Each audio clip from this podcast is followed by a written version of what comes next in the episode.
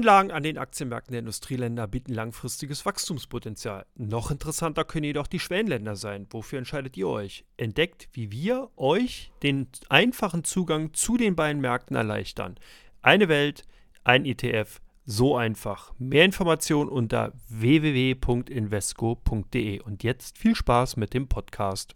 Herzlich willkommen zu Come On, dem Börsenpodcast rund um die Themen Wirtschaft und Finanzen. Ich bin Andreas Lipko, natürlich auch wieder mit dabei Dirk Schwitzke. Hallo Dirk, grüß dich. Ich grüße dich, Andreas. Ja, wir sind jetzt bei einer digitalen Welt. Eigentlich haben wir ja gerade festgestellt, sind wir ja Hamburger Nachbarn quasi, aber wir haben jetzt hier sozusagen die Aufzeichnung über ein Tool oder nehmen das gerade über ein Tool vor, um ein bisschen über die Aktienmärkte zu sprechen, was ja auch bequemer ist, weil du kannst dann deine Flasche Champagner dabei in Ruhe weiter austrinken und ich kann hier meinen warmen Kräutertee dabei schlürfen. Das ist ähm. ein interessantes Bild, das du gerade verbreitest. Ja, oder? äh, Hamburg ja. und Kräutertee, das ist dann. ja, da äh, das wäre dann eher die Sternschanze, aber da wohnst du ja nicht. Ja, gut, aber es hat abgefärbt. Also von daher, man merkt also auch hier Licht und Schatten dicht beieinander, wie an den Aktienmärkten momentan, obwohl hier ja derzeit eher die Lichtseiten im Vordergrund stehen. Seitdem wir die Aufnahmen hier machen, ist mir aufgefallen, also du bist jetzt in der vierten Freitagsausgabe dabei, war sozusagen der Startschuss der Jahresendrallye zu beobachten. Ich überlege die ganze Zeit, ob da ein korrelativer Zusammenhang äh, besteht. Nicht nur korrelativ, sondern auch kausal. Achso, du hast angefangen, Aktien zu kaufen, wie besenkt, seitdem du dann hier mitmachst. Ich verstehe. Also auf jeden Fall scheint da tatsächlich sowohl als auch äh, ein Zusammenhang zu sein. Und jetzt ist natürlich die Frage, nicht wie lange wir noch den Podcast zusammen machen, sondern das bleibt ja erstmal, sondern wie mhm. lange die Jahresendrallye noch einen Bestand hat und äh, ja, ob die vielleicht schon relativ weit ausgereizt ist. Was denkst du? Sowohl als auch. Also ich glaube, die ist, also mal, nicht ausgereizt, aber die ist schon relativ weit gekommen. Wir sind ja sowohl beim DAX als auch beim S&P 500 äh, nahe den Allzeit, respektive beim S&P 500 äh, Jahreshochs. Mm, ich denke, was die Aktienmärkte betrifft, diesen Moment so, das Thema Saisonalität wurde ja sehr gestresst dieses Jahr von uns, aber ich glaube auch nicht nur von uns, ähm, dass wir da ein bisschen äh, auf Autopilot fahren und oder Korrekturen vielleicht äh, weiterhin bis zum Jahresende positive Märkte sehen. Aber fundamental darüber hinaus, wenn wir jetzt über diese Saisonalität bis zum Jahresende, bis zur Santa Claus Rally, die bis Anfang Januar geht, hinaus sieht, denke ich schon, dass wir fundamental dann irgendwann doch ein gewisses Rücksetzungspotenzial haben. Naja, vor allem, wenn man halt auch sieht, heute hatten wir ja Zahlen vom IFO-Geschäftsklimaindex, also sowohl die aktuelle Lage als auch der Ausblick waren ja weiterhin eher verhalten. Also man merkt schon, dass die mhm. Unternehmenslenker, Management generell so ein bisschen ja, wie soll man sagen, mit ihrer Vorfreude oder beziehungsweise mhm. Optimismus und Euphorie hinter dem Berg hält. Und wir haben ja auch warnende Worte von der EZB heute gehört, also von einigen Vertretern, die gesagt haben, hm, könnte noch ein bisschen verfrüht sein, hier jetzt bereits schon wie bei dir die Sekt- oder Champagnerkorken knallen zu lassen, sondern eher ja, erst Kräutertee. Eher Kräutertee, genau. Deswegen, ich habe halt hier gerade den Beutel dann dementsprechend reingemacht, als ich dann die Zahlen von der EZB gelesen habe, äh, dass man da sozusagen eher äh, entsprechend dann auf Selter oder Kräutertee umstellen sollte und dass es noch so verfrüht oder verfrüht ist, generell hier schon Jubeltöne anzuschlagen. Also was aber interessant ist, das wissen wir ja beide, an den Börsen wird ja die Zukunft gehandelt. Das heißt ja genau in solchen Phasen sagen sich dann natürlich in viele Investoren, es kommt ja auch noch die Zeit danach. Sprich, man guckt halt mhm. voraus, sechs bis neun Monate Minimum, teilweise auch zwölf bis 18 Monate, je nachdem, wie man eben, äh, was für einen Zyklus man hat und wie weit der im Endeffekt dann auch vor, also äh, wie weit der fortgeschritten ist, beziehungsweise äh, ob der sich am Anfang oder am Ende eines entsprechenden Aufschwungs, Abschwungs befindet. Das sind natürlich alles Faktoren, die eben gerade bei der Projektion von zum Beispiel Unternehmensergebnissen eine wesentliche Rolle spielen. Und wir haben ja momentan die Situation, dass wir ja eigentlich 2023 ein super, super wechselhaftes Jahr gehabt haben. Ne? Also man mhm. hat immer wieder gehofft, dass China die im Endeffekt die Konjunktur sich dort erholt, dass damit natürlich auch die ähm, äh, das abfärbt auf die deutschen Märkte, auf die deutsche Konjunktur, auf Europa und dass man dahingehend dann eben auch äh, nach dem Ukraine-Krieg beginnen, im Endeffekt dann so eine Art Erleichterungsrallye sieht. Und das ist ja irgendwo alles immer wieder prolongiert äh, worden, weil es eben ausgeblieben ist. Und dieser Aspekt spielt natürlich momentan eine Rolle dafür, dass halt jede Kurs- Rückgang, jeder Kursrücksetzer, den wir derzeit in den deutschen Märkten sehen,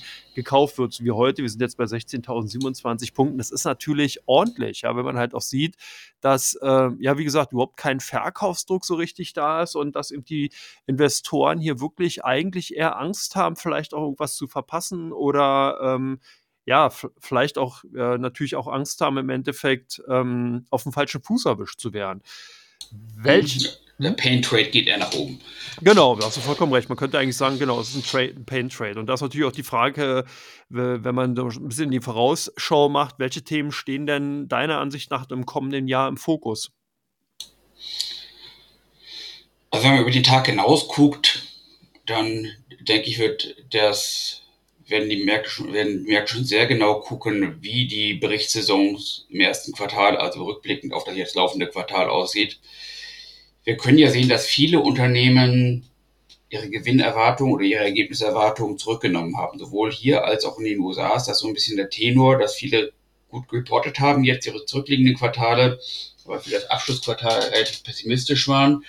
Wenn sich das bestätigen sollte, denke ich, hm, könnte sich herausstellen, dass sie schon relativ hohe Bewertungsniveaus haben, zumindest in den USA. Da haben wir ein äh, Trading äh, KGV von, je nachdem wie man rechnet, was die reporteten Berichte betrifft, von 24 im S&P 500.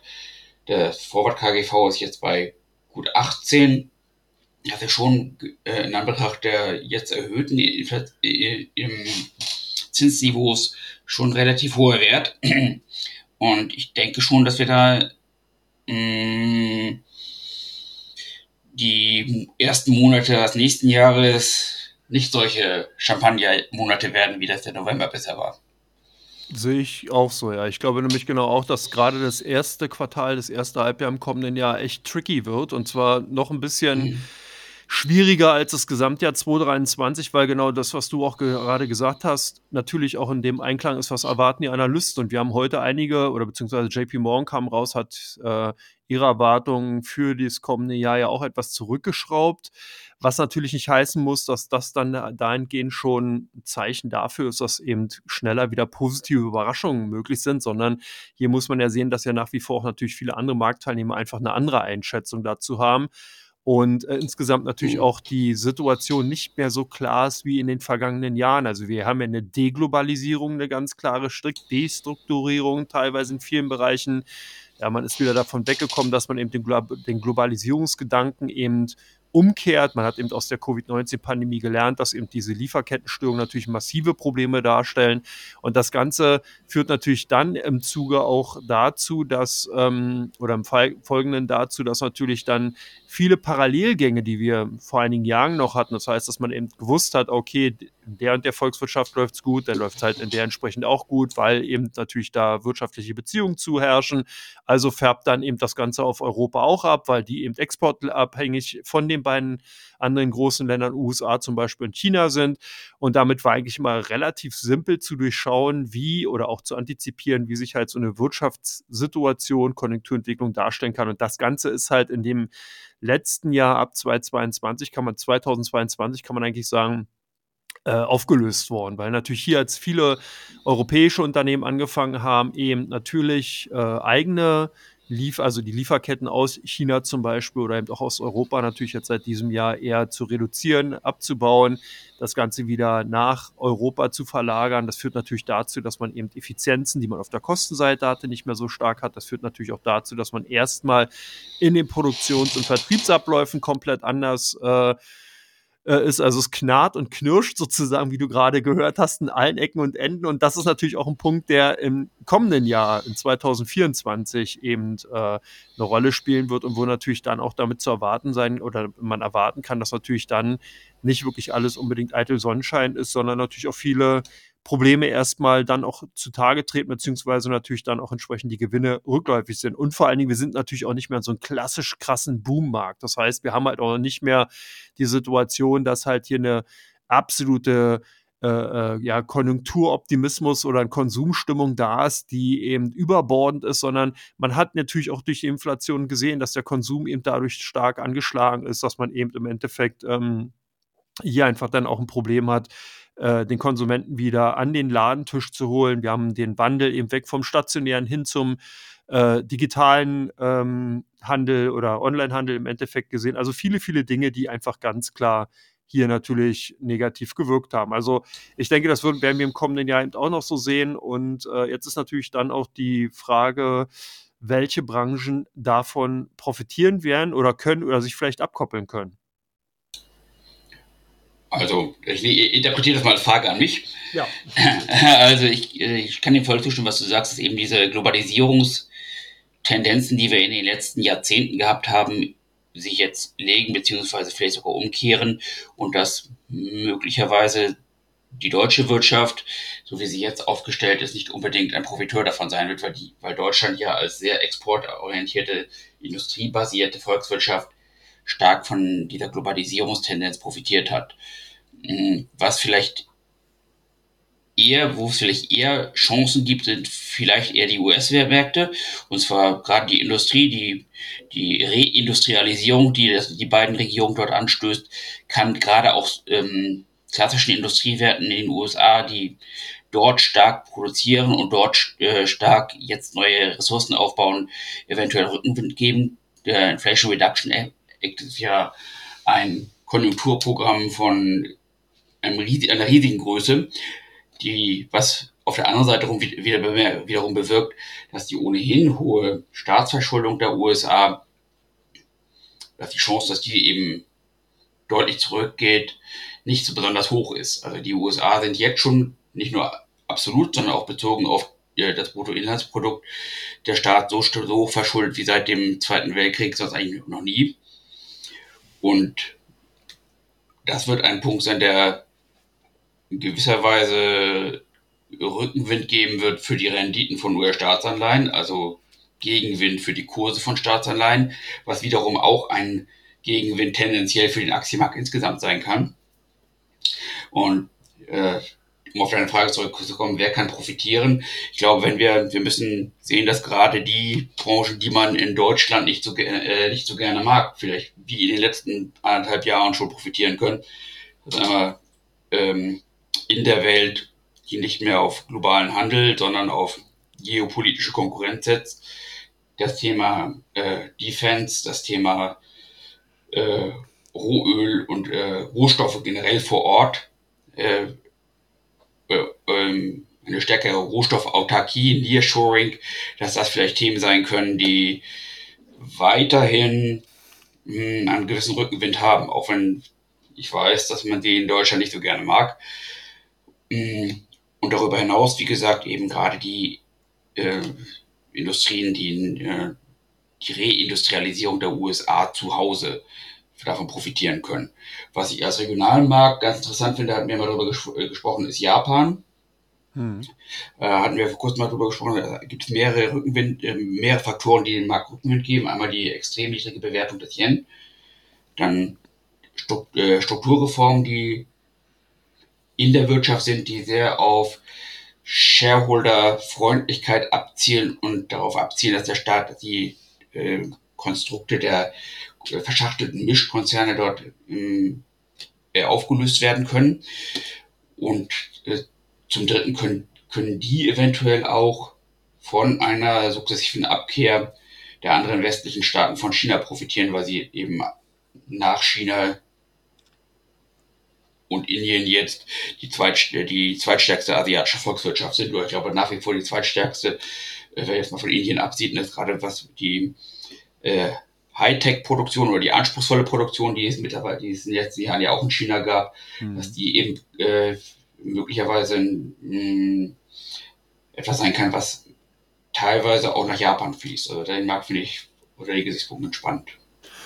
Schließe ich mich an und ich denke, dass das, was du gerade erwähnt hattest, auch dahingehend oder in Bezug darauf interessant ist, genau diese Loskopplung, Ablösung eben von vielen Globalisierungen, die Besinnung eben auf die Binnenmärkte führt natürlich dazu, dass ich auch denke, dass Japan mir an den äh, Blickpunkt rücken wird. Ich glaube aber auch, dass ganz spannend sein könnte, gerade wenn man hier in heimischen Gefilden bleiben will, dass in Deutschland zum Beispiel der Maschinenbau davon profitieren kann. Also sprich, solche Unternehmen, die zum Beispiel eine Kion oder so Gabelstapler, Logistiktechnik machen, dass die natürlich eben dann auch volle Auftragsbücher haben könnten, weil natürlich genau viele Unternehmen anfangen, entsprechende Logistikzentren oder entsprechende Lieferketten halt hier in äh, Europa aufzubauen und dann natürlich entsprechend äh, die Aufträge an, an deutsche Firmen vergeben. Was halt auch interessant ist, ich denke, du hattest über Rohstoffe gesprochen, dass natürlich hier in Europa und Deutschland eher wenigere Unternehmen als zum Beispiel in den USA. Klar, es gibt welche Shell BP und Co., aber natürlich ist da die Größe und die Mehrheit dann eben eher in Nordamerika, Australien oder Südafrika zu finden. Ich denke, man kann das Ganze auch ein bisschen ausweiten. Ich würde sogar so weit gehen, dass man sagen kann, in einigen Bereichen ist auch die Innovation und natürlich die Technologie, äh, äh, Erfindung beziehungsweise die Technologisierung hier auch ein wichtiger Punkt und spielt für mich eigentlich momentan auch mit in den gleichen Bereich der Rohstoffe.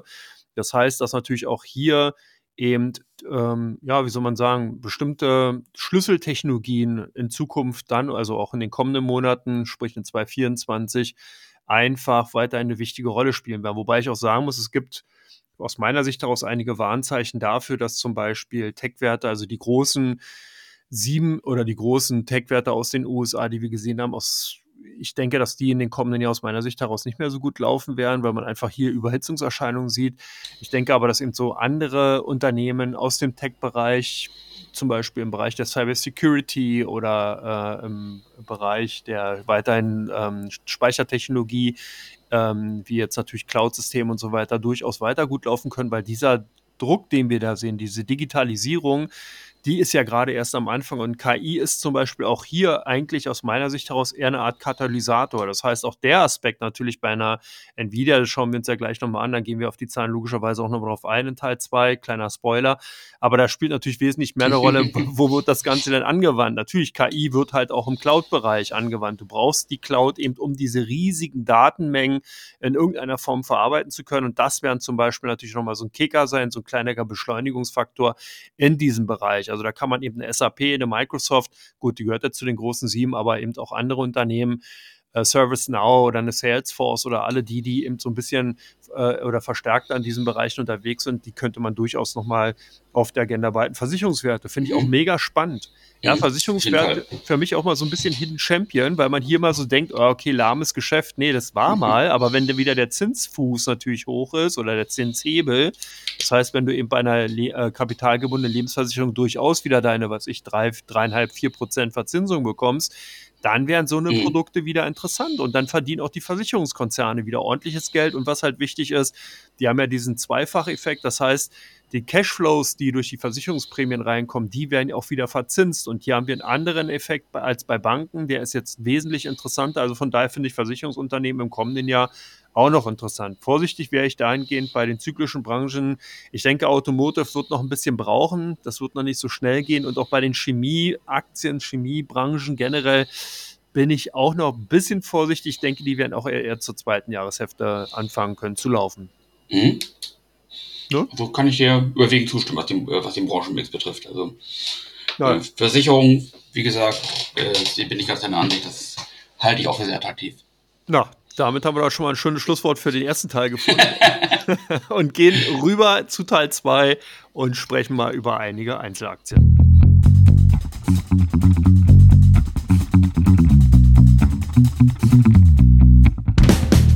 Aber zuvor spreche ich nochmal darüber, wie wir euch den Zugang zu den Aktienmärkten erleichtern können. Und das geht über unseren heutigen Sponsor Invesco einfach auf die Invesco-Seite www.invesco.de gucken, äh, gehen und dort nachschauen, wie und wo die besten Anlagemöglichkeiten für euch über eine ETF-Anlage möglich ist. Und jetzt geht's aber weiter mit den Einzelwerten. Ja, herzlich willkommen zurück zu Teil 2 von Come On, dem Börsenpodcast rund um die Themen Wirtschaft und Finanzen. Und wir gucken uns jetzt einige Einzelaktien an. Und da habe ich die erste mir mal rausgepickt und äh, natürlich Baidu, der chinesische äh, Technologiewert, chinesische Internetwert, eben, wie soll man sagen, der Gegenpart zu Alphabet, kam ja mhm. mit Zahlen und ich weiß, dass du ja dann unheimlich großer Freund von chinesischen Aktien bist, deswegen, deswegen habe ich mir die mal zugeordnet. Aber ja, was denkst du äh, über Baidu? Naja, also für einen chinesischen Wert relativ teuer, vom KGV her höher bewertet als Alibaba während Alibaba als Pendant, äh, wenn man das vielleicht mit Amazon vergleicht, ja deutlich günstiger ist und ähm, Alphabet ja deutlich günstiger, auf der anderen Seite deutlich günstiger ist als Amazon. Äh, ja, chinesische Aktien, das ist so eine eine Glaubensfrage. Wenn man glaubt, dass es berechtigt war, dass Lukoil und Gazprom jahrelang einen Abschlag gegenüber BP oder Exxon hatten, dann, äh, wie ich es glaube, dann sollte man sich fragen, warum man in chinesische Aktien äh, investieren sollte, weil man sieht, was bei russischen Aktien passiert ist. Wenn man natürlich glaubt, dass es ungerechtfertigt ist, dass Lukoil und Gazprom einen Abschlag gegenüber äh, westlichen Ölwerten hatten, da kann man auch äh, chinesische Werte mit US-Werten einfach eins vergleichen. Wir haben jetzt gesehen, was da passieren kann. Von daher ich habe mal das schöne Bonbon gehört, es ist wie in der Patek Philippe Werbung, da sagt man ja auch, die, äh, eine Patek Philippe gehöre einem nie selbst, sondern man bewahre sie immer nur auf für die nächste Generation und bei chinesischen Aktien ist es so, sie gehören einem nie selbst, sondern man bewahrt sie immer nur auf für die kommunistische Partei Chinas. okay. Ja, aber, aber da will ich mal einhaken. äh, aber interessant ist, wenn wir halt bei Beidou zum Beispiel bleiben. Ja, da siehst du halt, wenn man sich das mal so ein bisschen genauer ansieht, du hast recht, klar, die sind im Verhältnis ähm, höher bewertet als eine Alphabet, aber man darf halt auch nicht vergessen, dass natürlich das Ausgangs, die Ausgangssituation, das Potenzial wesentlich größer ist. Beidou ist ja lokal auf China beschränkt, also beziehungsweise dahin sehr stark äh, unterwegs. Wenn ja 100 Prozent des Umsatzes wird ja sozusagen, also alles wird in China im Endeffekt gemacht und äh, Demzufolge ist natürlich hier das Wachstumspotenzial durchaus größer als jetzt zum Beispiel bei einer Alphabet, ja, weil da ist ja sozusagen ähm, der internationale Konkurrenzdruck da. Gut, auch wenn natürlich Alphabet durch Google hier auch eine quasi monopolartige äh, Stellung hat. Aber man hat ja gesehen, was zum Beispiel so ein Einsatz von OpenAI beziehungsweise Microsoft dann eben in Bing bewirkt hat. Und ähm, das sind natürlich Dinge, die kann, können da in dahingehend nicht so passieren. Was man auch sehen kann, mhm. ist, ich will jetzt nicht unbedingt Fürsprecher da generell sein, aber was halt auch spannend ist, dass man natürlich den Einsatz von KI, also Artificial Intelligence, künstlicher Intelligenz, auch wesentlich schneller und dramatischer in alle Geschäftsbereiche wirklich durchdrungen und eingesetzt hat. Also die äh, Beidou oder das Management von Beidou hat ihm bei der Zahlenpräsentation ganz klar gesagt, dass man eigentlich in allen Unternehmensbereichen jetzt KI einsetzt. Das kenne ich so bei vielen Konzernen aus dem westlichen Industrie Nation jetzt nicht. Also äh, Microsoft ist zwar bei, aber äh, hat es ja dahingehend auch noch nicht so geschafft. Also die Technologisierung in diesem Bereich ist in China tatsächlich hat eine ganz, ganz andere Schlagzahl. Und das hört man ja einfach auch immer, dass einfach, ja, wenn da halt was gemacht wird, umgesetzt wird, ob es jetzt auch regenerative Energien sind oder eben auch andere Bereiche im Automotive-Sektor, da wird halt wirklich nicht nur zugeschlagen, sondern wirklich zugedroschen und so ist es hier halt auch. Ja, und das sind halt wirklich natürlich Dinge, die einfach spannend sind zu sehen, weil da eben nicht lange gefackelt wird, sondern dann natürlich auch im Endeffekt schnell umgesetzt wird. Also insgesamt ist halt so, dass die Zahlen äh, durchaus okay waren. Gesamtumsatz ist um 6% gestiegen, Gewinn konnte äh, ebenfalls nach einem Verlust von 146 Millionen Renminbi, also ungefähr 20 Millionen US-Dollar, ein Gewinn von äh, 6,681 äh, Millionen Renminbi, ungefähr 6 äh, Milliarden sind das ja auf 916 Millionen US-Dollar gesteigert werden. Das ist natürlich alles ordentlich. Und da sieht man halt auch, dass natürlich dann die mhm. ähm, Werbeeinnahmen die man ja genauso, ähm, eigentlich genau der gleiche Geschäftszweck, wie ja eben Alphabet das auch macht, im Endeffekt äh, gesteigert werden konnten. Und ähm, das ist schon mal ganz spannend. Also ich, klar, du hast recht, man muss ein bisschen bei chinesischen Aktien natürlich aufpassen, wegen dem politischen Risiko. Aber wenn man eben sagt, okay, man will es eben bewusst allen gehen und ist sich der Tatsache bewusst und äh, berücksichtigt das natürlich auch in einem entsprechenden Depotanteil im Depot, dann denke ich, ist eine Beidou eigentlich schon ganz interessant. Alleine auch schon, wenn man dadurch einen Anlass hat, man diese ganzen Entwicklungen weiter zu verfolgen, die eben damit zu tun haben. Mhm. Kommen wir mal auf ein anderes Unternehmen. Bayer, wie sieht es denn damit aus? Da gab es ja auch einige ähm, Nachrichten in den letzten Tagen. ja, spannend. Also, ich sag mal, von den äh, reinen Unternehmens-KPIs sehen die eigentlich ganz gut, ganz solide aus. Also Vorwärts KGV von, je nachdem welche Daten man äh, nimmt, äh, irgendwo 8 bis 12. Sie haben mh, ein sehr niedriges Kurs-Buchwert-Verhältnis, sind eigentlich von der, von der reinen Bilanz-KPI ist ja gut aufgestellt. Aber sie haben natürlich einmal das Thema, dass sie grundsätzlich ihr Bayer-spezifisches Problem mit Monsanto haben, mit den Glyphosat-Klagen. Und da ist ja gerade wieder eine negative Meldung reingekommen. Und das wird jetzt ergänzt durch eine negative Meldung, die darüber hinausgeht aus dem mehr oder weniger operativen Geschäft.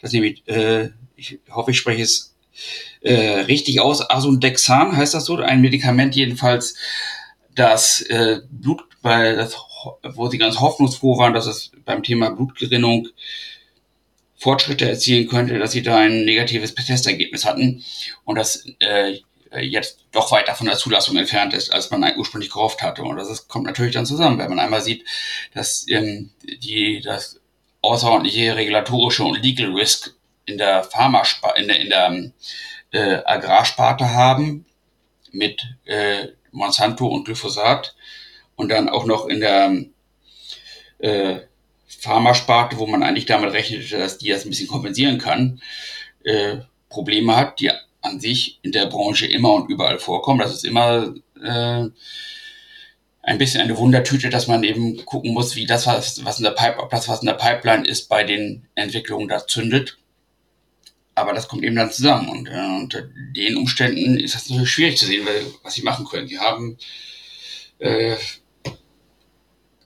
eigentlich kaum die Option, eine dieser Sparten, die jetzt mit Problemen behaftet ist, abzustoßen, wenn sie, wenn es darum geht, dass der neue CEO vielleicht äh, um die an die Umstrukturierung geht. Das wurde ja teilweise gesagt. Ähm, was vielleicht hatte ich jetzt mal gehört, vielleicht auch äh, plausibel ist, dass sie vielleicht gucken, dass sie die noch gut laufende Sparte, nämlich die Sparte des Consumer Health, nämlich der nicht verschreibungspflichtigen Medikamente, dass sie eventuell schauen, dass sie diese äh, wenn sie sich entflechten wollen, an dem, separat an den Markt bringen können, um dadurch eben zusätzliche Ressourcen zu bekommen, äh, ihre problematischen Geschicht, äh, Geschäfte, äh, das Pharmageschäft und das Agriculture-Geschäft weiterzuentwickeln.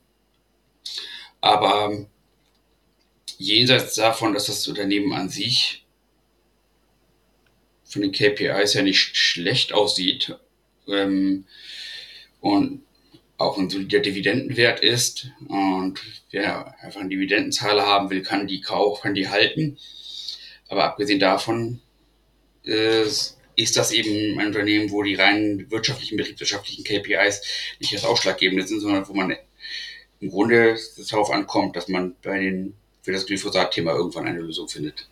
Wie siehst du das? Na, bei Bayer finde ich eigentlich ein schönes Exemplar dafür, was eben für Risiken und was natürlich generell an den Börsen zu beachten ist. Zum einen sieht man ganz klar, wir haben hier ein Qualitätsunternehmen gehabt, was wirklich seit langen, langen Jahren ja in vielen Bereichen marktführend war, in vielen Bereichen einfach wirklich auch gutes Geld verdient hat.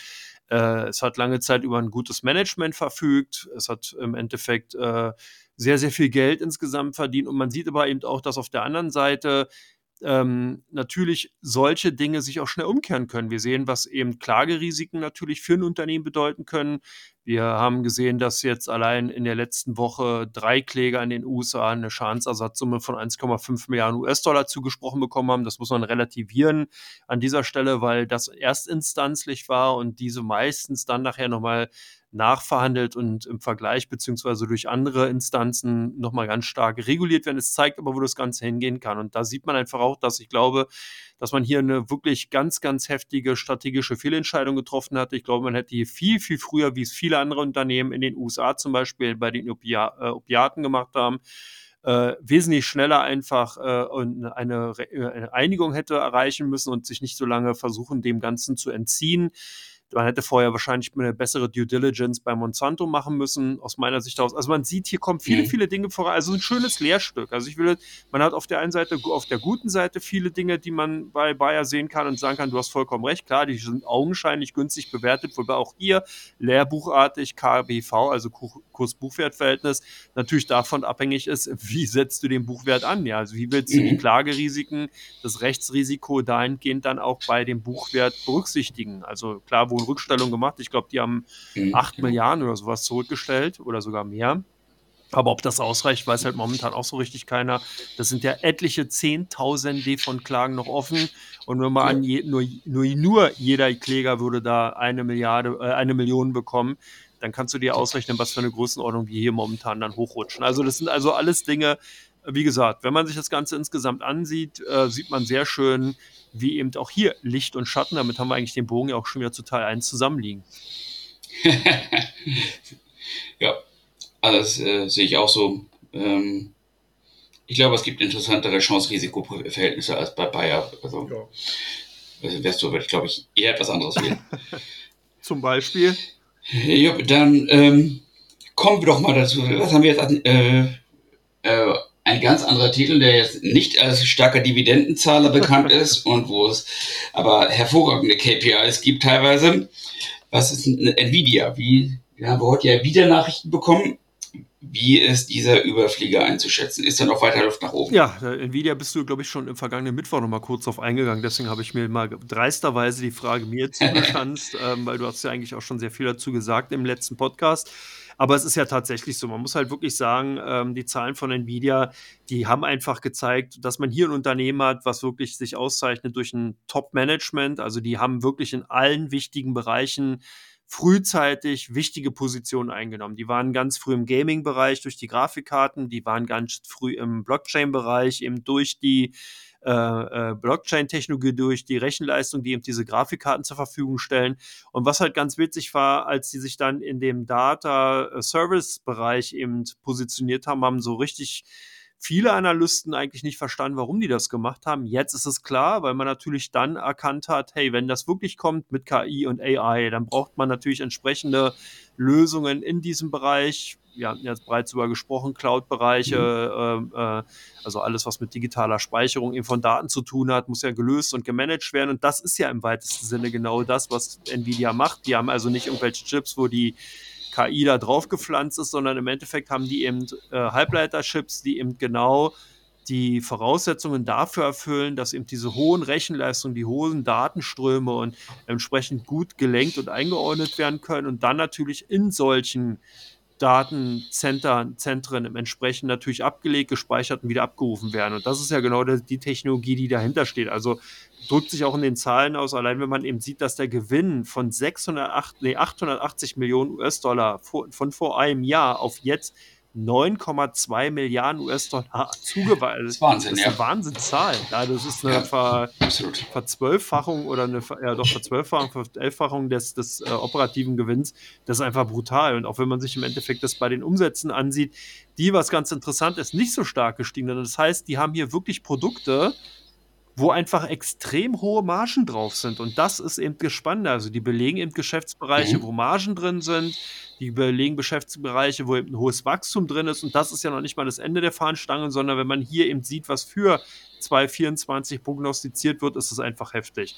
Das ein, ja. einzige, muss man natürlich sagen, Manko, was man hier finden kann, ganz klar bei Nvidia, ist, dass natürlich wir hier in einem Bereich sind, der gekennzeichnet ist durch den klassischen Schweinezyklus. Das heißt, das, was wir heute hier sehen und das, was wir antizipieren in diesem Bereich, kann schlagartig beendet werden. Warum auch immer. Mhm. Das kann durch Technologiewechsel, das kann durch auf einmal extrem stark zunehmende Konkurrenz geschehen. Also es gibt, es ist also typisch für diesen Halbleiterbereich, dass hier mit einmal eben da so eine Art ja, Holzblock eben vor den Latz geknallt wird und dann im Endeffekt wirklich vorbei ist. Ja, und das sieht man, AMD kam raus vor einigen Wochen und hat ihm gesagt, mhm. ey, die haben ja auch eine Chip-Technologie, die kann das Ähnliche, was Nvidia eben äh, bereitstellt, leisten kann. Also haben wir ein Konkurrenzprodukt. Und wenn da natürlich dann andere, zum Beispiel, was ich, ähm, Samsung oder die anderen großen Hersteller da im Endeffekt auch um die Ecke kommen und sagen, wir haben hier auch eine Möglichkeit, euch entsprechende Dienstleistungen anzubieten oder eben auch China entsprechend äh, Unternehmen eben in der Lage sind, das zu tun, dann hat mhm. natürlich äh, im Endeffekt Nvidia da ein Problem. Aber das ist natürlich auch schon ein Stück weit eingepreist. Man hat es ja gemerkt, wie unsicher bzw. wie kritisch da der Markt eben reagiert hat, eben auf das Thema China, China-Exporte. Außenhandelsstreitigkeiten, USA, China, Restriktionen, Sanktionen etc. Also dieses ganze Thema ist ja auch schon drin und ein Stück weit berücksichtigt. Also nach wie vor für mich bleibt Nvidia eigentlich ein Unternehmen, wo ich sagen kann, solange das Management so ist, wie es ist, kann man, glaube ich, darauf vertrauen und bauen, dass die das eigentlich in dem Griff haben. Die haben es bewiesen, mehrfach in den mhm. letzten Jahren. Die werden es auch in Zukunft äh, beweisen. Und für mich ist es wirklich, wäre eher der Showstopper, wenn eben tatsächlich äh, da massive Wechsel eben im Management, im Board stattfinden würde, dann wäre ich vorsichtig. Aber solange das nicht der Fall ist, ist es auf jeden Fall ein klasse Unternehmen. Aber ich denke, du siehst es ja ähnlich, oder? Ja, im Prinzip, im Prinzip ja, also was du auch sagst vom Management her, das hängt natürlich sehr stark an dem CEO und an seinem Management-Team. Der äh, Wang, wie heißt der? Äh, Jensen Wang ist äh, jemand, der quasi auch die Seele des Unternehmens ist. Und mh, ja, also dem, was ich so, was man so hört, ist es so, dass der stärkt der härteste Wettbewerber, der am nächsten dran ist, AMD, etwa einen Rückstand von drei bis sechs Monate auf sie hat. Wenn sie diese, diesen Abstand halten können, dann ist sicherlich die aktuelle Bewertung ähm, von einem KGV, von Forward KGV von 24 oder 21, je nachdem wie man rechnet, sicherlich nicht teuer. Auch unter dem aktuellen äh, neuen äh, unter Zinsregime, wo Geld nicht mehr äh, zu Nullzinsen zu haben ist. Aber ich denke auch, dass mh, abgesehen von dem, was richtig angesprochen ist, äh, von dem allgemeinen Schweinezyklus, den es natürlich bei Semiconductors gibt, das ein, ja, ist ein Kauf. Also es äh, gibt, also es gehört jedenfalls zu den Unternehmen, die äh, äh, also es gibt weniger attraktiver Unternehmen, würde ich mal sagen, in der aktuellen Situation. Das Unternehmen gehört zu den Unternehmen, wo du knapp unter der Meldeschwelle liegst, sozusagen mit deinem Privat. Ja, auf jeden Fall, natürlich, ja klar, klar. nicht von dir auf andere schließen. Na gut, gehen wir mal auf ein anderes Unternehmen, wo auch lange Zeit die Seele des Unternehmens Jeff Bezos war, Amazon. Und äh, was sicherlich auch äh, bei dir ganz, ganz hoch mit angesehen ist. Ich finde es halt auch spannend, auch ein Unternehmen, was sich immer wieder neu erfindet. Man hat ja hier auch die Prämisse immer wieder Day One, also wie am ersten Tag denken. Und das mhm. sieht man jetzt auch ganz spannend. Das Amazon mutiert jetzt zum Autoanbieter. Ist es eine echte Gefahr für die anderen spezialisierten Autoplattformen deiner Meinung nach? Du meinst in äh, Bezug auf Rivian, nicht? Zum Beispiel, ja, oder auf, ja. Äh, ähm, äh, da gibt es in den USA noch einige andere Portale, die auch börsennotiert sind. Oder ja. Auto 1 in ja. Deutschland zum Beispiel. Achso, ja, okay. Im Prinzip denke ich, also es ist sicherlich, also erstmal ganz grundsätzlich zu Amazon, ist eine, äh, ist so den großen Top ehemaligen Fangunternehmen, jetzt glorreichen sieben Unternehmen, sicherlich eines der, eines der starken großen, einer starken großen Player, die aus guten Gründen da einen Stammplatz unter den Top-Unternehmen der Welt haben und im äh, Billionenbereich äh, Marktwerte haben. Die sind immer vom KGV her ein bisschen teurer, deutlich teurer als die meisten anderen. Also der Markt auch gegenüber einer Apple, Alphabet oder Microsoft eine gehörige Prämie, was das äh, Kursgewinnverhältnis betrifft, das muss man wissen. Die haben aber natürlich auch eine sehr besondere Marktstellung. Also ich will der Frage nicht ausweichen, aber ähm, die haben natürlich die, ihre starke Stellung im, äh, im Retail-Bereich und darüber hinaus als neuen Kern des Unternehmens oder als Zukunftswachstumstreiber AWS wo sie auch eine sehr starke Stellung haben, neben den Angeboten von, von Alphabet und, äh, und Microsoft. Und in diesem Zusammenhang würde ich auch die anderen Wetten von ihnen sehen, dass sie jetzt eben im Automobilbereich stark sind. Die haben, äh, bauen jetzt eine, äh, zum Beispiel durch ihre äh, 20-prozentige Rivian-Beteiligung, 20 Prozent sind das, glaube ich, äh, äh, in Verbindung damit bauen sie jetzt auch äh, kaufen sie auch im großen Rahmen jetzt Rivian Elektrolieferwagen. Aber ich glaube, den Teil würde ich nicht so als Zwang, also ist eine von verschiedenen Wetten, die Amazon im Laufen hat. Und wenn, ich sage es mal so pauschal, wenn Amazon in eine Branche geht, müssen sich die klassischen Spieler in der Branche immer warm anziehen. Ich glaube aber nicht, dass äh, Amazon jetzt groß Aber ich glaube, für meine Bewertung von Tesla zum Beispiel oder von der klassischen Automobilbranche ist das derzeit jedenfalls nicht der entscheidende Player. Ich glaube, es ist eine von vielen Wetten, die Amazon hat und wo Amazon reingeht. Ich meine, allein von, von der Größe her, die haben äh, 64 äh, Milliarden Dollar Cash in der Bilanz etwa, 64, 65 etwa, wenn ich die aktuellen Zahlen habe und dafür könnten sie quasi schon eine Stellantis oder eine Daimler kaufen. Mhm. Auf der anderen Seite sieht man auch, dass was die zum Beispiel im Lieferwagenbereich machen mit den Elektrovehicles, das äh, macht der DHL auch. DHL hat äh, ja auch dieses, äh, diese Kooperation mit der RWTH Aachen beim ähm, Aufbau einer Elektro-Lieferwagenflotte. Wenn Amazon da richtig reingehen wollte, könnten sie natürlich auch die DHL kaufen. Aber ich würde jetzt, jetzt das Thema, also ich will jetzt nicht, dass das jetzt die vielleicht straf mich die nächsten, strafen mich die nächsten Monate lügen, dass das jetzt die, die, das, das große Hauptspielfeld von Amazon sein wird. Siehst du das anders? Mm. Ja, ist halt ganz spannend. Ähm, es kam ja eine Meldung raus, dass Amazon mit Hyundai eine Kooperation macht. Also Amazon hat bisher immer die Möglichkeit gegeben, dass du neue Modelle bei denen schon immer angucken konntest. Da gab es so eine Funktion, ich glaube, die war aber nur in den USA, Amazon Car Showroom hieß die. Da konnten also Automobilfirmen so Werbeflächen mieten und dann hast du halt dein neues Modell da vorgestellt und die Leute konnten sich das angucken, aber konnten den Wagen bisher noch nicht drüber beziehen. So was jetzt passiert ist oder was wohl vorgenommen oder geplant ist, dass man jetzt mit Hyundai so weit ist, dass du die Möglichkeit hast, das ist wohl auch erstmal nur in den USA, dass du diesen Wagen über die Plattform Amazon bestellen kannst und dann bei deinem Local Dealer, also bei dem Autohändler um die Ecke, entsprechend natürlich von der entsprechenden Marke, dort den Wagen dann abholst. Also das ist natürlich ein Ansatz, der kommt so ein bisschen aus der Tesla-Welt. Du hast ja bereits angesprochen, Tesla ist ja lange Zeit durch Mundpropaganda im Endeffekt nur verkauft worden, hatte ja keinen Cent Werbung oder kein, kein, kein Geld in, äh, keine Budgets in Werbemaßnahmen gesteckt, sondern immer wieder davon gelebt, dass natürlich der illustre CEO Elon Musk und insgesamt natürlich die, die Marke an sich das Produkt äh, nach vorn getragen hat.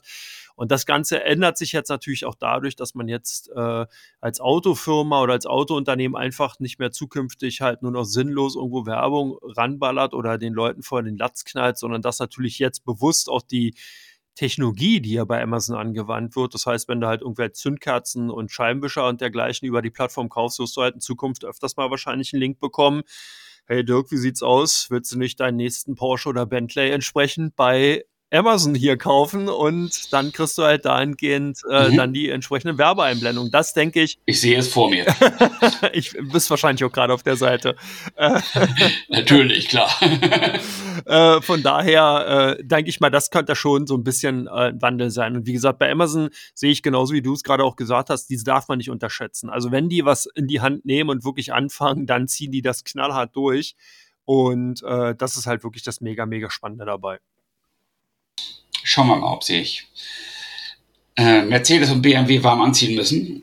Aber vielleicht werden sie auch eher die, eher die Zulieferer oder eher die, die, die, die, die Reparaturinfrastruktur, die Anbieter, also eine Autozone vielleicht. Mal gucken, in welche Richtung das geht. Ja.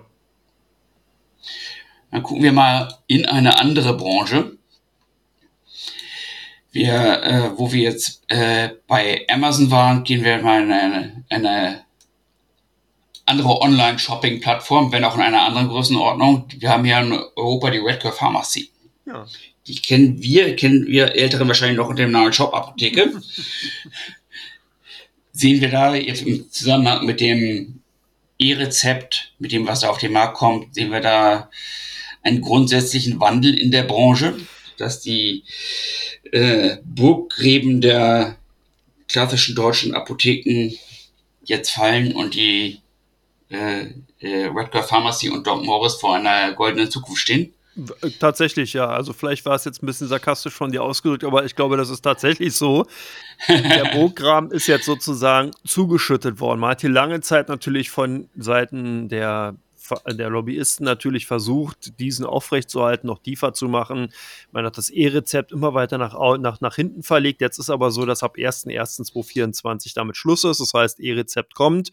Man wird also in Zukunft die Möglichkeit haben, wenn du zum Arzt gehst oder wenn du auch vielleicht, das gibt es ja auch mittlerweile schon über Videosysteme entsprechend deine Behandlung beim Arzt bekommen hast, der äh, stellt dir dann ein entsprechendes E-Rezept aus, dann kannst du das tatsächlich zukünftig bei Redcare Pharmacy bzw. oder bei Doc Morris ab im Jahr 2024 entsprechendes Präparat beziehen. Und das ist ja auch so, dass das in Großteil der Bereiche einfach notwendig ist. Die wenigsten Präparate, die verschrieben werden, müssen dann nochmal von dem Apotheker vor Ort ähm, entsprechend beraten werden. Das ist natürlich sinnhaft, sicherlich. Ich will das gar nicht abtun, aber insgesamt ist es halt natürlich auch so, dass wir halt in einem Digitalisierungszeitalter sind. Wir haben es damals schon im Taxibetrieb gesehen. Da war es ähnlich. Da hat die Taxilobby auch lange Zeit geglaubt, dass sie sich dem widersetzen und äh, entziehen kann. Da hat aber Uber im Endeffekt dem eines Besseren belehrt und hat hier den disruptiven Druck so groß gemacht, dass das Ganze jetzt passé ist. Man sieht halt einfach, dass dieser mhm. Bereich auch aufgeweicht wurde. So ähnlich sehe ich es halt auch momentan bei den Apotheken und das ist jetzt auch nicht chemisch gemeint, sondern das ist einfach ganz normal so, wie es halt ist. Wir sind mitten im Digitalisierungszeitalter und das ist halt so, dass äh, da natürlich ähm, entsprechend äh, dann eben solche Unternehmen, die einfach die Zeichen der Zeit erkennen, ganz klar in diesem Bereich gehen. Und das ist halt auch ganz wichtig, weil wir auch gerade über Amazon gesprochen haben. Bei Amazon ist es so, ja, man kann da auch schon Medikamente und Präparate käuflich erwärmen, aber das sind die verschreibungsfreien, sprich, das sind die Medikamente, die man eben auch bei weiß nicht, was bei den ganzen Drogeriemärkten da kriegt, irgendwelche Badezusätze oder dergleichen, irgendwelche äh, Zusatzmittelchen, aber halt nichts, was verschreibungspflichtig ist. Und genau diese Barriere, die ist eben gerade für den europäischen Markt wichtig und alle die, die sich eben auf der Seite der verschreibungspflichtigen Medikamente befinden, wie eben diese beiden genannten Unternehmen,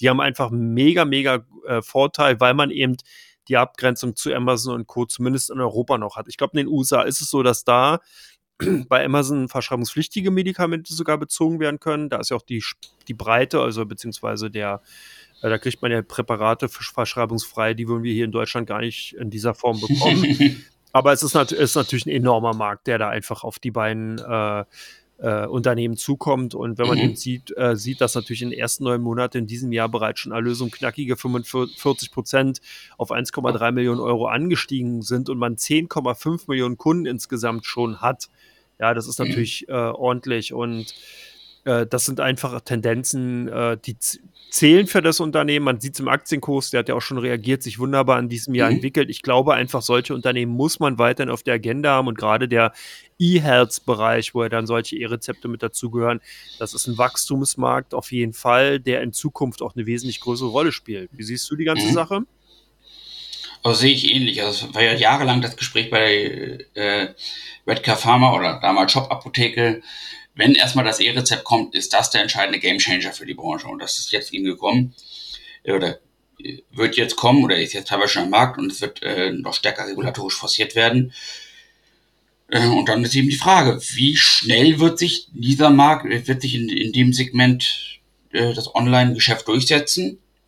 Wie profitabel wird es betrieben werden. Noch sind ja sowohl Doc Morris als auch Pharmacy nicht profitabel. Und ich kann mir vorstellen, dass es damit ansteigenden Skaleneffekten schnell in die schwarzen Zahlen geht, dass sie dann auch mal KGV ausweisen können, was sie jetzt ja noch nicht können. Und bin tendenziell ich sag mal, für die Branche bullish, ob ich für die Unternehmen bullish bin, weiß ich nicht. Also ich habe sie noch nicht im Depot, aber ich würde jetzt auch nicht dagegen wetten wollen. ja, sehr schön. Na, dann gucken wir gleich mal in Teil 3, was du vielleicht im Depot haben könntest, weil da hast du ja unter anderem die meistgehandelten Werte von Comdirect mitgebracht. Ich habe die Werte bei Invista rausgesucht, darüber sprechen wir gleich. Freue ich mich schon drauf und genau, bin gespannt, was da für Werte bei sind.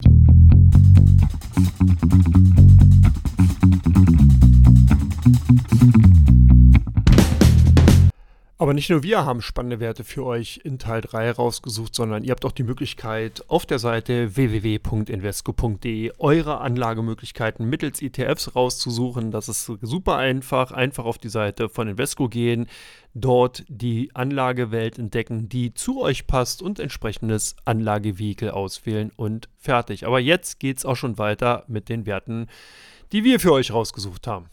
Ja, herzlich willkommen zurück zu Teil 3 von Come On, dem Börsenpodcast rund um die Themen Wirtschaft und Finanzen. Und wir haben ganz, ganz spannende Unternehmen für euch mitgebracht. Und zwar hat Dirk ganz tief in seine Trickkiste gekramt, hat die Maschinen angeworfen im Vorfeld und mal geschaut, welche Werte denn bei der Comdirect gesucht bzw. gekauft, gehandelt wurden. Und ja, Dirk, welche Werte waren es?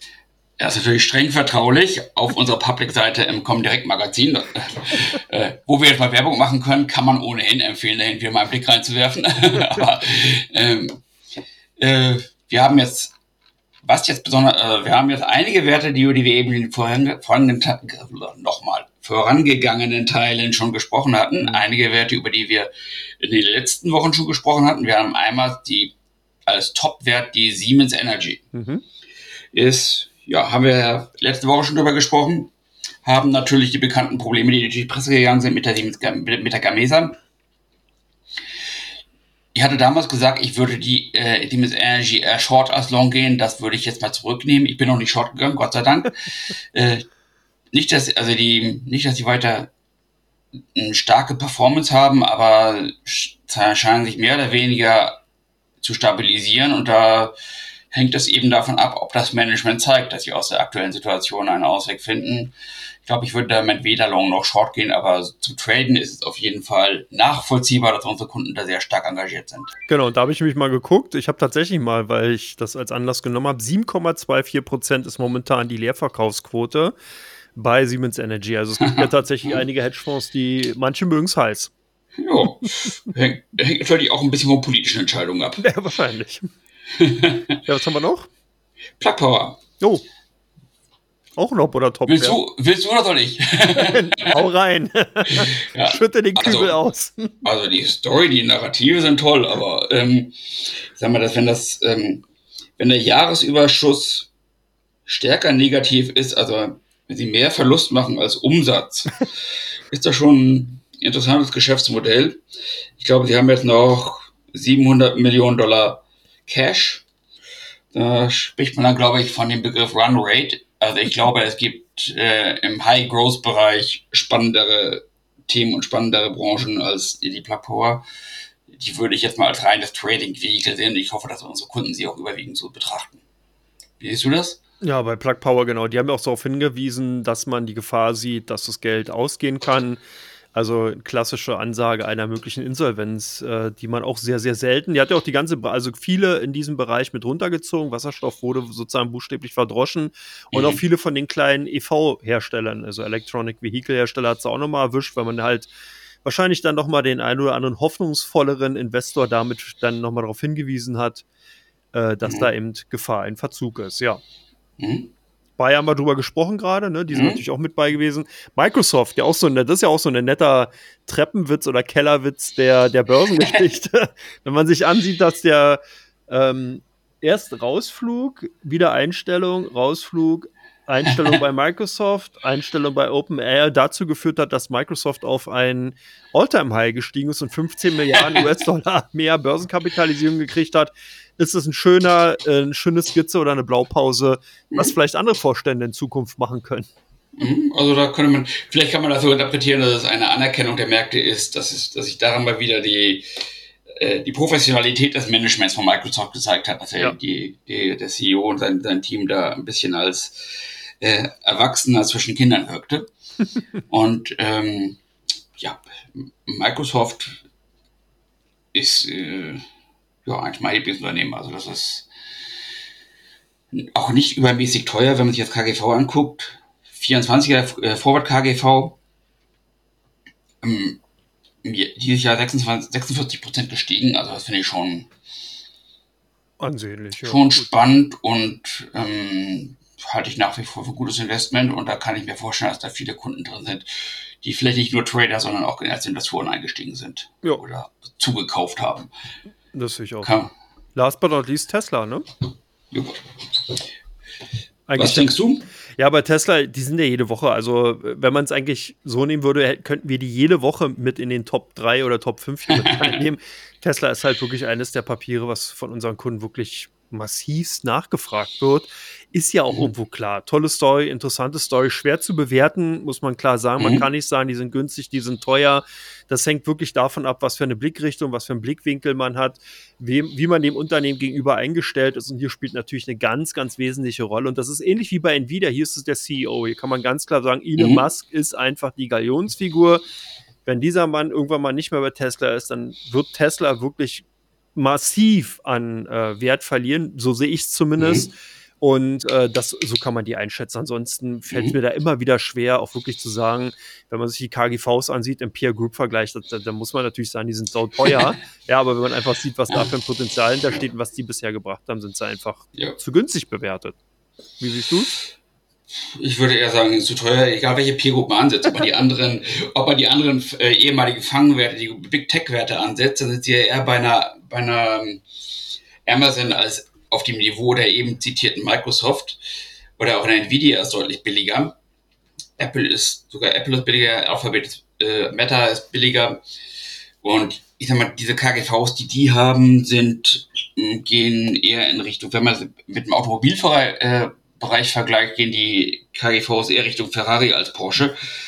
Und ähm, wo liegt, ja, wo liegt, wo liegt der Mode? Also letztendlich, der Mode liegt äh, vielleicht im Supercharger-Netz, aber das ist, glaube ich, nichts, was nicht, äh, was unüberwindlich ist und von daher, ähm, ja, sage ich mal, gibt es in den großen, glorreichen Sieben spannendere Werte als die meine, ja, gucken wir mal. meine Einschätzung, aber treten kann man die natürlich immer. Ja, das stimmt. Das werden wahrscheinlich viele machen. Aber jetzt gucken wir mal auf die OnVista-Seite. Vielleicht haben da die Leute entsprechend über andere Werte gesprochen, die interessanter sind. Äh, da ist auf Platz 1 Palantir. Was denkst du, warum sind die Aktien so heftig diskutiert oder warum sind die natürlich auch seit einiger Zeit immer wieder im Fokus? KI-Manie und ja, wie, hm. wie schätzt du das ein? Ist natürlich ein spannender, opaker Bereich, gerade weil man das, äh, weil es eben etwas geheimnisvoll an und ja, spannend wirkt, dass sie so im Bereich Public Sector, Sicherheitsdienste tätig sind. Ähm, ist natürlich relativ viel Fantasie drin, vielleicht auch, wenn man ein bisschen denkt, dass es im Grunde ein bisschen im Bereich Militärausrüstung geht, aber letztendlich sehe ich in denen, hatte ich, hatten wir letztes Mal schon besprochen, mehr eine IT-Beratung für den sicherheitsorientierten Bereich des Public Sectors. Und ich glaube, mm, also vom KGV her, sage ich mal, gibt es im IT-Bereich spannendere Werte, äh, die attraktiveren äh, Perspektive, jetzt verplapper ich mich, äh, in Bezug auf die, äh, in Anbetracht des, des Preises günstiger bewertet und attraktiver sind. Also da würde ich zum Beispiel klassische äh, IT-Security-Unternehmen wie eine Palo Alto Networks oder CrowdStrike oder äh, äh, wie sie alle heißen, für spannender halten und auch so. Wenn man die Prämisse richtig ist, dass sie eigentlich mehr eine IT-Beratung sind, würde ich vielleicht sagen, dass auch eine Accenture deutlich günstiger, vielleicht interessanter ist. Aber als, wenn man sich den Kurs anguckt, sind die zumindest charttechnisch durchaus interessant. Und ich kann verstehen, dass äh, da viele Kunden Interesse dran haben. Wie siehst du sie? Bist du da eher long oder eher short? Ja, bei Palantir denke ich mal momentan, wenn, wenn, wenn man sie nicht hätte, denke ich, sollte man momentan eher einen Kursrücksetzer abwarten. Das sehe ich eh nicht, weil ich einfach sehe, dass hier viel, viel, viel, viel, viel Euphorie drin ist. Du hast bereits besprochen, dass natürlich dieser, ja, dieser Hauch des Geheimnisvollen mitschwingt. Jetzt hatte man gesehen, dass man eben von UK, also sprich von Großbritannien, da einen Auftrag bekommen hatte. Da hatte man ein bisschen mehr erwartet. Jetzt über 330 mhm. Millionen Pfund, glaube ich, waren das soll man da entsprechend eine äh, Dienstleistung bzw. Plattform aufbauen. Das ist es ja. Plat äh, Palantir macht ja nichts anderes, dass man eben Plattformen zur Verfügung stellt, wo man eben dann KI-Anwendungen für seinen eigenen Bedarf entsprechend über die äh, Algorithmen, die im Palantir zur Verfügung stellt, dort nutzen kann. Und dafür zahlt man dann im Endeffekt dann bei der Anwendung mhm. eine entsprechende Gebühr. Mega interessant, kann man nicht anders sagen. Gibt es noch ein anderes Unternehmen aus dem Bereich? Ich glaube, von dem Gründer von ähm, auch äh, war es nicht Salesforce, sondern, ähm, ja, muss ich nochmal nachliefern. ServiceNow oder? Nee, ähm, damals ein äh, Parallelunternehmen von Oracle, Siebel, genau. Siebel, so, okay. Mhm. Genau, der Gründer hatte, hat ein, so eine, auch so eine ähnliche Plattform gegründet und äh, das auch börsennotiert. Ähm, und die mal, also, das ist schon spannend, das ist natürlich ein Geschäftsfeld, ist mega, mega interessant. Und mhm. ähm, aber wie gesagt, aber die Bewertungen sind momentan jenseits von Gut und Böse und so ein Unternehmen musste einfach reinwachsen. Also ich denke, da wird man einfach nochmal sechs, neun Monate abwarten müssen, wie die nächsten zwei, drei Quartalzahlen sind und dann wird so ein Laden auch wieder attraktiv. Momentan ist da viel, viel, viel Euphorie drin. Viel, viel, mhm. viel Euphorie auch bei Novo Nordisk. Da habe ich gesehen, die haben jetzt die Zulassung von ihren Abnehmpräparat auch für Japan bekommen. Vielleicht das Möglichkeit, warum mhm. da momentan so der Fokus drauf liegt, oder? Also neben den äh, den üblichen Stories, die schon das ganze Jahr ja. Äh, den Rückenwind geben, kann ich mir gut vorstellen.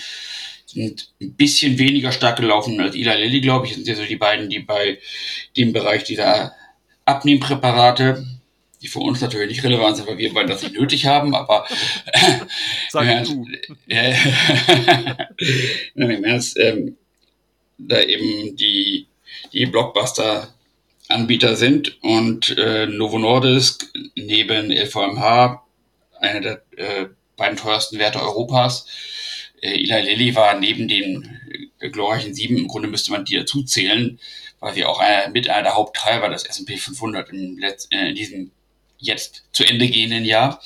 Und ja, das dann ändert sich von, von Monat zu Monat, wo man mehr Chancen drin sieht, aber ich glaube, sie sind beide nach wie vor zumindest jetzt in die auf kurzfristige Sicht Richtung Jahresende spannende Investments. Und wir haben im, zweit, im, zweiten Teil mit einem chinesischen Wert begonnen und wir gehören, hören jetzt im dritten Teil mit einem chinesischen Wert auf. Und zwar nicht der Nummer 36, sondern Xiaomi. Und werden auch sehr, sehr stark besprochen bei Invista. Was könnten jetzt da sind natürlich Zahlen gekommen. Klar, was ich, ach so, kann ich gleich vorweg wegschicken, das ist ganz spannend. Ähm, die haben tatsächlich Zahlen vorgelegt und es gab eine Erfassung in diesem Zuge von Counterpoint Research. Das ist ein ähm, äh, äh, Research-Unternehmen, die sozusagen sich angucken, wie eben entsprechende äh, Absatzzahlen in den einzelnen Märkten in vielen Technologiebereichen eben sind, unter anderem natürlich auch bei Smartphones. Und da hatte man ja schon festgestellt, dass Apple ein Minus von 4% in China hat. Währenddessen, jetzt wird es ganz spannend, Xiaomi eine 28-prozentige Steigerung vollziehen konnte und damit zusammen mit Huawei momentan den Marktanteil um 5% ähm, steigern konnte. Also insgesamt. Ne? Die hm. chinesischen Hersteller haben jetzt also im, im Heimatmarkt Apple so ein bisschen äh, die Stirn geboten und Xiaomi hat eben einen sehr, sehr hohen Anteil daran gehabt, dass man eben äh, äh, hier eben den Umsatz oder äh, ja, mhm. Absatz von den Smartphones um 28% steigern konnte. Das ist schon brutal in so einer Zeit, oder? Wer erfasst und veröffentlicht die Zahlen, frage ich mich dann. Na gut, Counter, also, das ist ja in diesem Fall Counterpoint Research, die das äh, ermittelt haben. Na gut, okay. Also, ja. Ja. Ähm, ja. vielleicht, hat vielleicht, hat irgendeine Behörde gerade befohlen, dass, äh, dass die, die 5 Millionen mit, äh, Angestellten dieser Behörde Xiaomi Hardware kaufen sollen. Das, es gibt ja diese Anekdote von dem Li Keqiang-Index. Der ehemalige Premierminister von China hat, äh, als er noch Provinzvorsitzender äh, der Partei war, ein sagt, er vertraut seinen, den, seinen eigenen Statistikbehörden nicht und hat seinen eigenen Index aufgestellt, dass er am Stromverbrauch und am Eisenbahngütertransport und an Kreditvergaben lieber selber das, äh, äh, das Wirtschaftswachstum seiner Provinz ausrechnet, als das, was seine eigene Statistikbehörde errechnet. Also, äh, um jetzt noch, noch mal mit einem Lästern über China abzuschließen. Ja, du kommst einfach nicht drüber hinweg, aber ich werde mal sehen, dass wir in den zukünftigen Ausgaben mindestens ein Unternehmen aus China dabei haben werden. Ich werde mich jedes Mal aufs Neue freuen. Ich bin gespannt, was du da noch so alles auskramen kannst aus der Modkiste der Geschichte. Plauderei aus dem Nähkästchen. So sieht's aus. Na gut, in diesem Sinne, vielen Dank, Dirk, dass du dir wieder die Zeit genommen hast und Sehr gerne, ich danke dir. gesprochen hast, genau. Und ja, vielen Dank an alle Zuhörer, Zuhörerinnen, dass ihr euch ebenfalls die gute Stunde jetzt genommen habt und uns zugehört habt bei unserem Dialog rund um Finanzmärkte, Aktien und Finanzmarktthemen natürlich. Ich freue mich, wenn ihr in der nächsten Woche wieder dabei seid. Da werden wir am Mittwoch dann ein Update von Dirk seiner Katerstimmung übers Wochenende dann hören, wenn er seine zweite Flasche Champagner heute ausgetrunken hat. Und am kommenden Freitag dann, wie gesagt, versprochen, auf jeden Fall ein chinesisches Unternehmen wieder dabei. Äh, bin ich ja gespannt, ob du wieder bei, ob du bei Kortate geblieben bist. In diesem Nein, Sinne. Ich werde, werde sicherlich nur Champagner trinken. Sehr schön. In diesem Sinne, euch ein schönes Wochenende und bis nächste Woche dann. Macht's gut. Ciao, ciao.